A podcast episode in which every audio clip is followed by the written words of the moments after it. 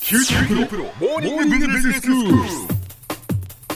今日の講師は九州大学ビジネススクールで異文化コミュニケーションがご専門の鈴木雄文先生ですよろしくお願いします、よろしくお願いします。えー、先生今日はビジネスに関係する英語表現ですねはい、その通りですね。今日はですね、郵便関係のことを見ようと思います。はいね、会社でもあのまとめて郵便を出しに行ったり、配られてきたものをあちこち配達したりとか、はい、いろんな業務をしてると思いますえね。ー、えっ、ともう中学生単語からいきますと、えっ、と手紙とかはがきとか封筒とか大丈夫でしょうね。大丈夫でねす、、レレタターーね、はい、ポストカーポストカード、エンベロープ。エンベロープですね封筒ですねはい、えーありがとうございます。絵はがきは何と言いましょう。絵描きですか、はい、はい。ポストカードじゃダメなんですねポストーカードですけど、絵がピクチャーだからピクチャーポストカード。青そのまんまそれで OK なんですねあのピクチ海ャー外ポ行っスてトおカ土ー産ド屋さんのところにピクチャーポストカードと書いていろいろ指してありますわね。うんはい、小包は何と言いましょうか。えー英米で分かれている場合が多いかな。アメリカではパッケージ。はい、ね、パッケージですね、日本語で言うとあーね。パッケージパッケージはい、パッケージ。はいえーイギリスではパーソーと言います。パーソーパーソー。はい。P-A-R-C-E-L と綴りますう。ーんはいさてこういったものには切手貼って出しますよねええ切手のことは何と言いますスタンプスタンプですね、ええスタンプよく出てくるなスタンプってえっとあの化身の方がスタンプかと思う人が多いと思うんですけど、えっとあれが切手ですね、えっと正式にはポステージスタンプと言いますうんポステージスタンプまあ郵便切手ってやつですねええ化身は意外と知られてないんじゃないかな消し印はわかりませんはいえっ、とポストマークと言いますあポえスートマーク、と郵便関係のマークですね印、えうーんー、消し印ですそれから郵便番号えええーとどうして A なのかな郵便番号なんて言いますか えーとなんとかコードというんですけどもアメリカでは ZIP コード ZIP とかありますねジップコードはい ZIP コードジップって、えーとねこの ZIP ってやつは皆さんこれ興味があると思うんですけどもええご自分で調べてみてください、はいあなるほどっていうあの結果が出てきますよあそうですかははい辞書を見てくださいい、はいそれからイギリスでは大抵ポストコードと言いますうんポストコーポドストねコードはい、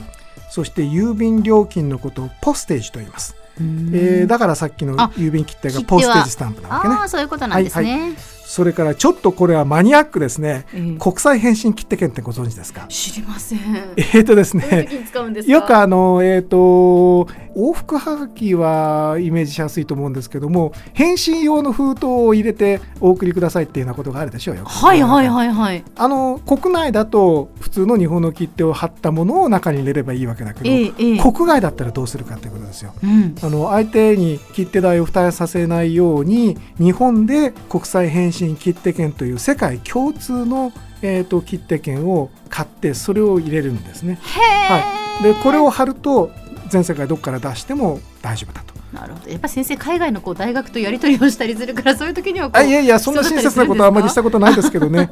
えーでこれを、まあ、あの分かってもしょうがないという方もいるかもしれませんけど、えーインターナショナル・リプライ・クーポンと言いますクーポンイなンターんでナすねショナル・リプライは返信ですよね、はいそれのクーポンクーポン、はいそうリでプすライクーポンで券ですから、うんはい、そしてですね国内郵便国際郵便はいこれは分かりますよねあの郵便に限らずあのフライトでもそうでドメスティックとインターナショナルでしょああそうですね同じです。ドメスティック名誉、インターナショナル名は誉いであります。さて、その次はですね、荷物を送るときに、うん船を使う便と飛行機を使う便があるでしょはいねえ。あれね、船便大変なんですよ。イギリスへ行ってですね、あの安いからって言って船便にすると自分の方が先に帰ってきちゃうというね、あの、2、3ヶ月かかりますので、時間がかかるんですねはい、あのあれ気をつけてくださいね。多少値段違うけど航空便の方が早 いですよ。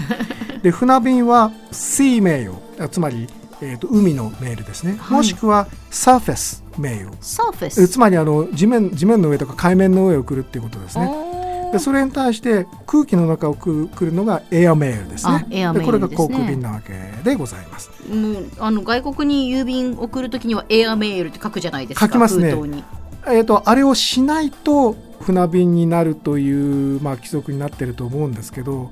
今までそれを書き忘れて本当にそうなっちゃうかどうかまで確かめたことはないですけどねあそうですかあじゃあでもやっぱり一は応いきちんとこうエアメールって書いとかないといけないんです、ね、それが本則だとは思いますけどあー 今度やってみようかなそれはいその次ですが表面に書くものがいろいろありますね。はいはいえーとまあ、宛先はアドレスアドですレな。スはいからさっきの郵便番号が ZIP コードもしくはポストコードでしたね。から自分の住所をちょっとどっかに書きますよね。自分の住所、えーとマイさアドレス出す出した人、マイアドレス えーそれは違いま すね。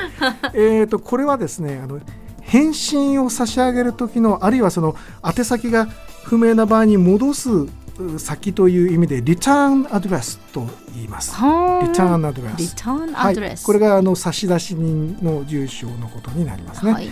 そして特殊郵便というのがありますね。えー、と書き留めとか速達とか、ほんほんほんほえん書き留めはレジステ e d mail と言いますレ。ジスタードメールはい、が速達はですね、express delivery もしくは special delivery とう言います。ーん特別に運ぶものってことそうでいすうことか。ですね。はい。あの最近あのえっ、と数日で届くあの書類等を送る EMS というえっ、と国際郵便が流行ってるんですけども。ご存知の方いらっしゃるかと思いますが EMS は Express Mail International Service の略となっております。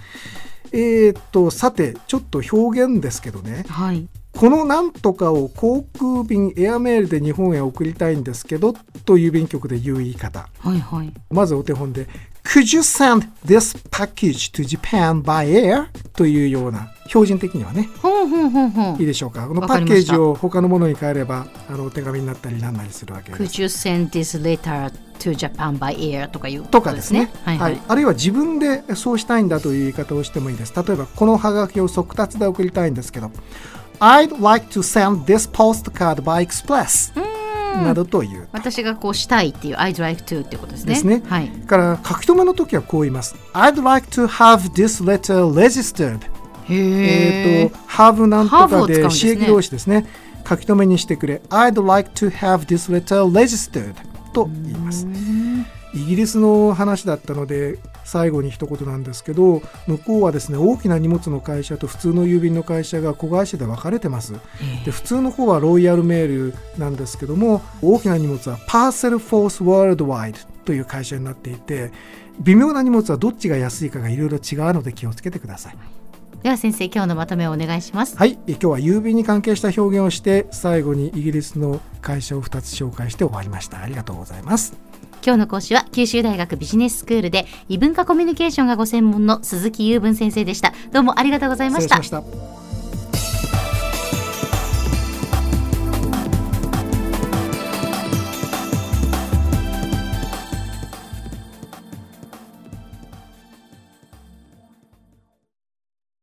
QT プロは通信ネットワーク、セキュリティ、クラウドなど QT ネットがお届けする ICT サービスです